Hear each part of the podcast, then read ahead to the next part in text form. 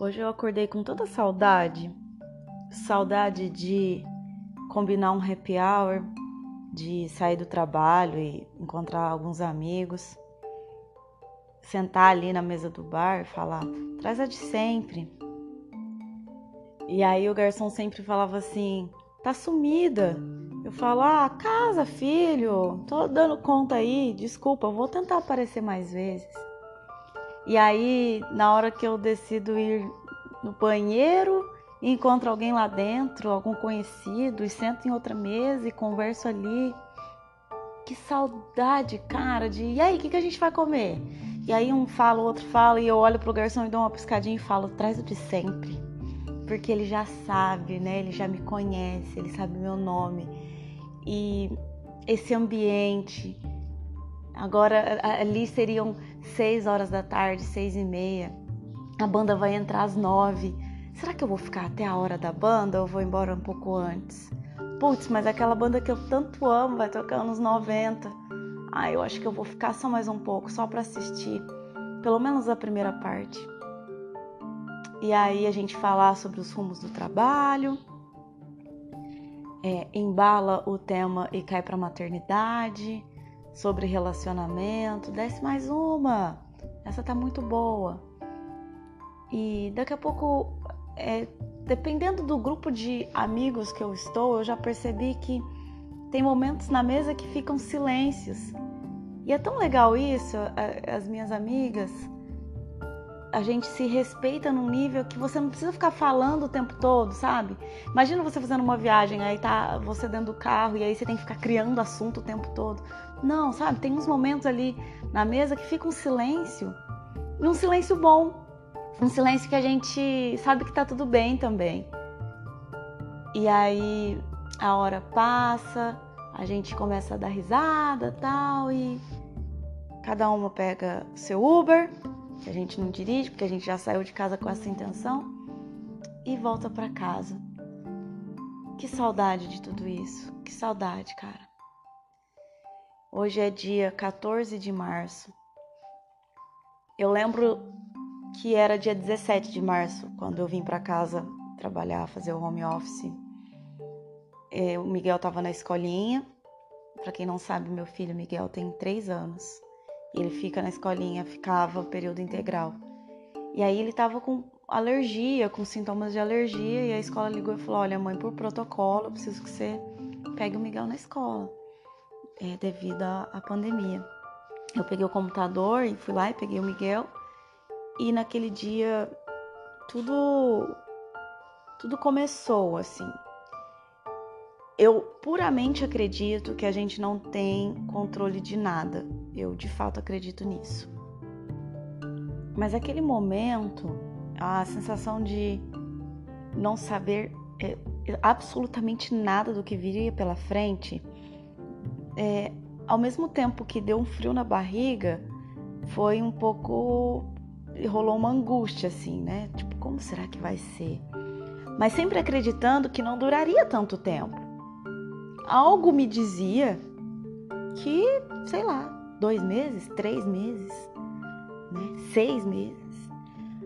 É, mas aí, conforme as notícias foram vindo e as coisas acontecendo, que você vai entendendo a gravidade, você fala, cara, vai durar muito mais.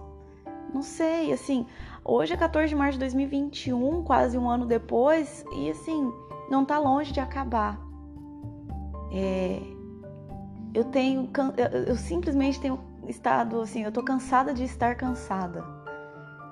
É muito difícil, muito difícil aceitar que você não é a mulher povo, que você não é guerreira, porque é, você vai se sentindo cada vez mais é, se desintegrando, sabe?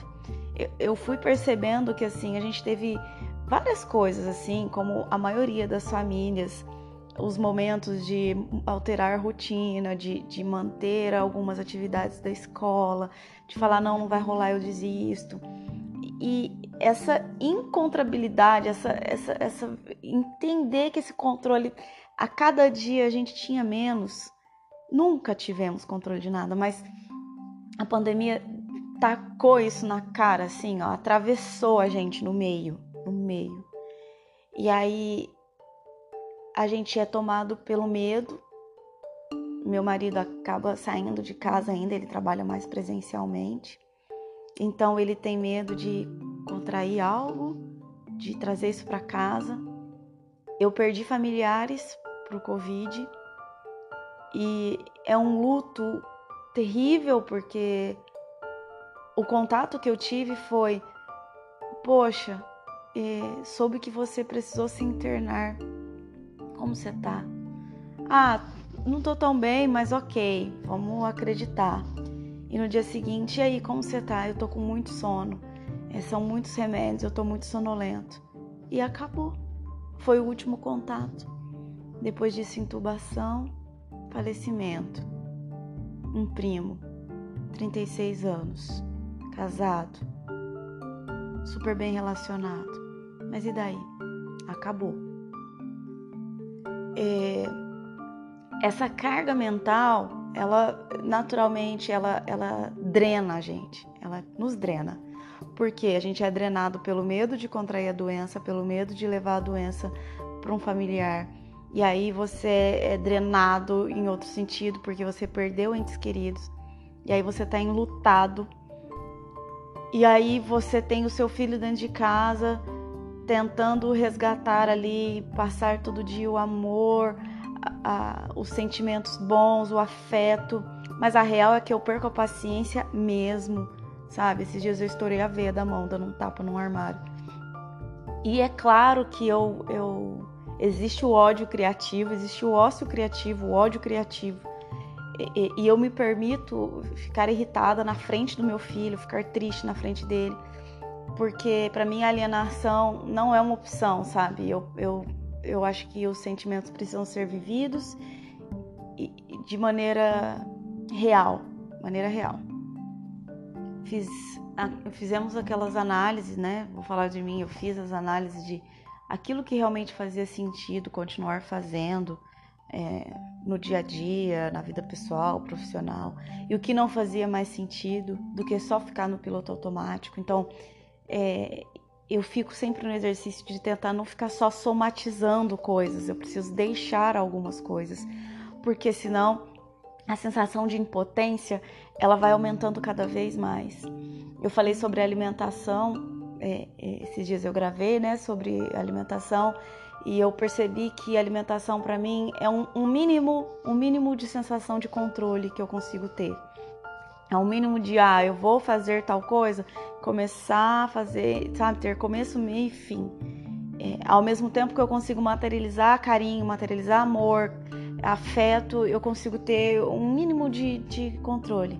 Tem dias que eu parei a receita no meio e desisti? Sim, mas em maioria esse mínimo de planejamento da semana, de fazer meus congeladinhos e tal, isso me traz paz, me traz afago.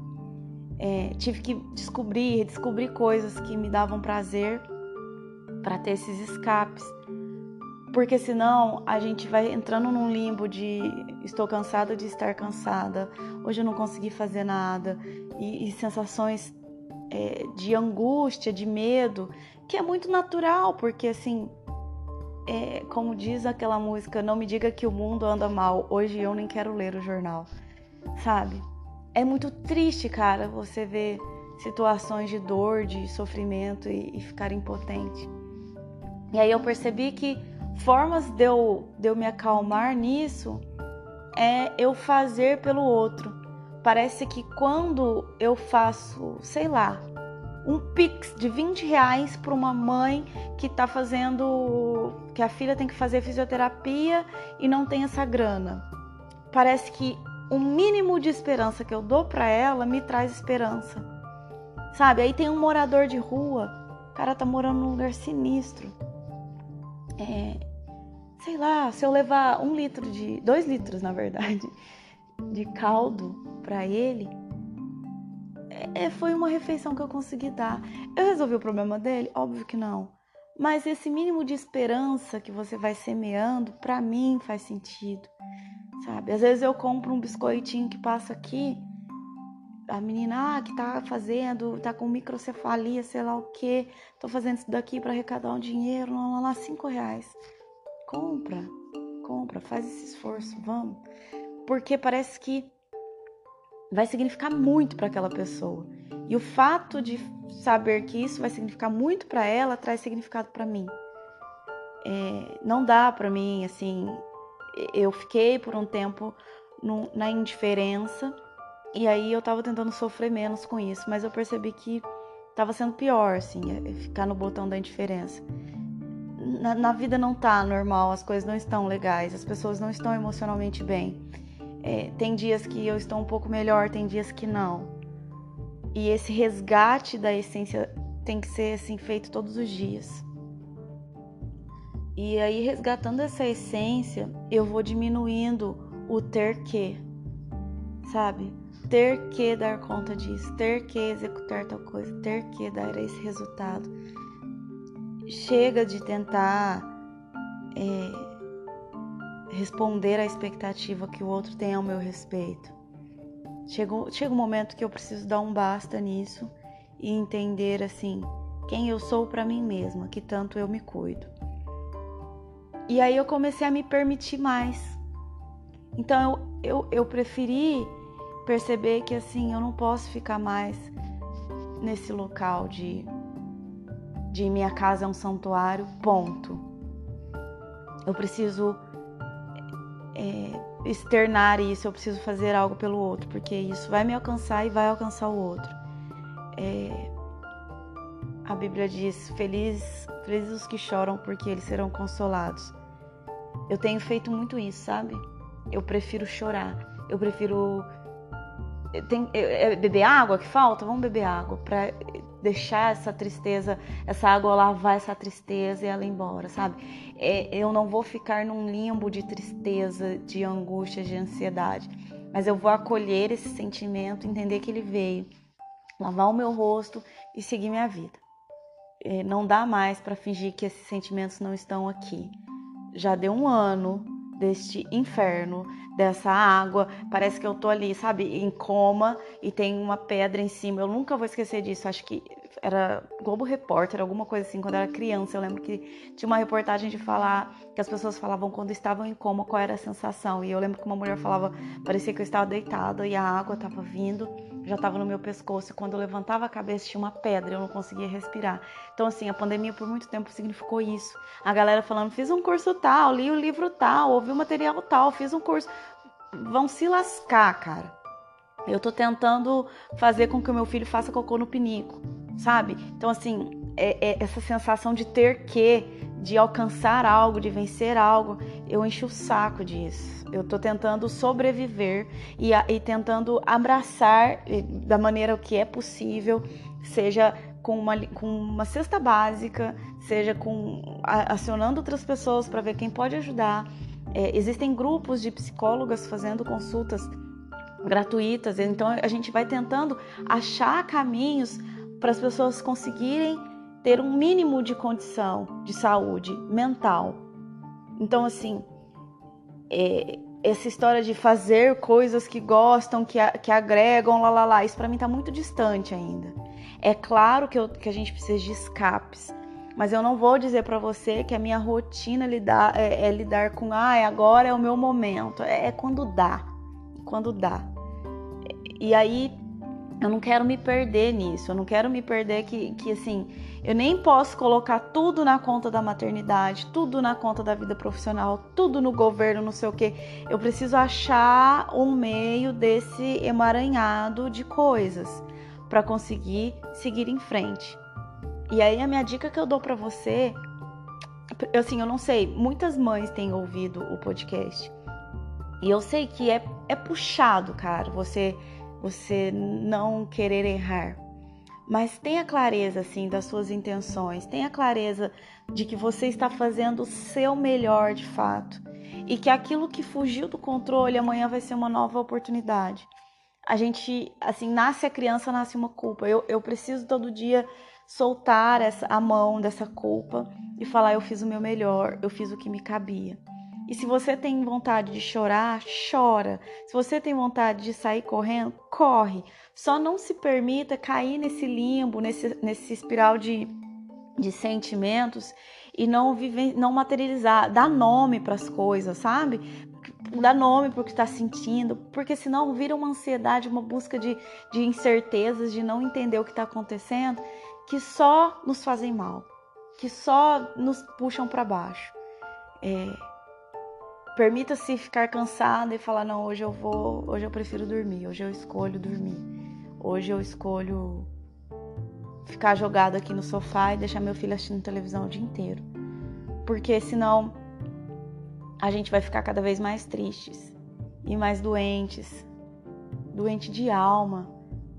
E, e eu não quero que meu filho tenha uma mãe que mantenha a casa no lugar que a roupa tá lavada, passada, a comida tá quentinha, mas infeliz, mais triste. Todos os dias eu quero que ele saiba que que existe felicidade em meio ao caos, que a gente pode ter momentos de tristeza sim, que eles são normais, mas que eles passam também, né? Que, que existe escuridão, mas também existe luz. Nada é tão perfeito.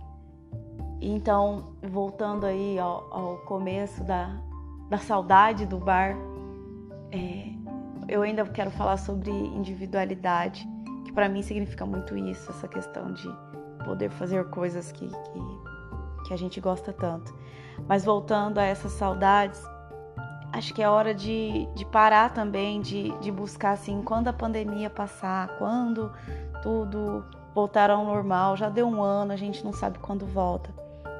Então acho que é hora da gente repensar como é que a gente vai viver mesmo hoje, como é que a gente vai viver agora, o que que a gente vai fazer de legal, de prazeroso, ou de silêncio, ou de pausa, mas respira, respira e, e encara, porque somos inteiras, temos saúde, talvez em alguns momentos nem tanta, mas a gente tá aqui, e enquanto estivermos aqui, a gente tem que buscar, a gente vai tentar buscar, não tem que, a gente tentará buscar a melhor forma, o melhor momento, o melhor jeito, o nosso jeito de viver melhor. É uma gangorra emocional? Sim, é uma gangorra emocional. Mas no momento que ela que a gente está na gangorra, que a gente está lá em cima, se permita sentir o vento bater no rosto, se permita enxergar as situações de uma maneira mais panorâmica. E no momento que a gangorra tá lá embaixo, que você tá com a perna dobrada, que, que você fica ali, que o ruído muda, que a tensão muda, sua perna tá dobrada já pensando em impulsionar para subir de novo. É isso, cara. Estar na parte de baixo, estar na parte lenta, é uma parte do processo. Você não vai ficar o tempo todo na parte de baixo da gangorra. É importante entender que também não vai ficar o tempo todo na parte de cima. E, e olhando com esse e tendo esse olhar assim de amor por, por si próprio, pela vida, pelas situações, eu desejo de verdade que cada dia seja uma oportunidade de vivenciar, de experimentar, de absorver e entregar amor. É esse o meu desejo, apenas esse. Um beijo.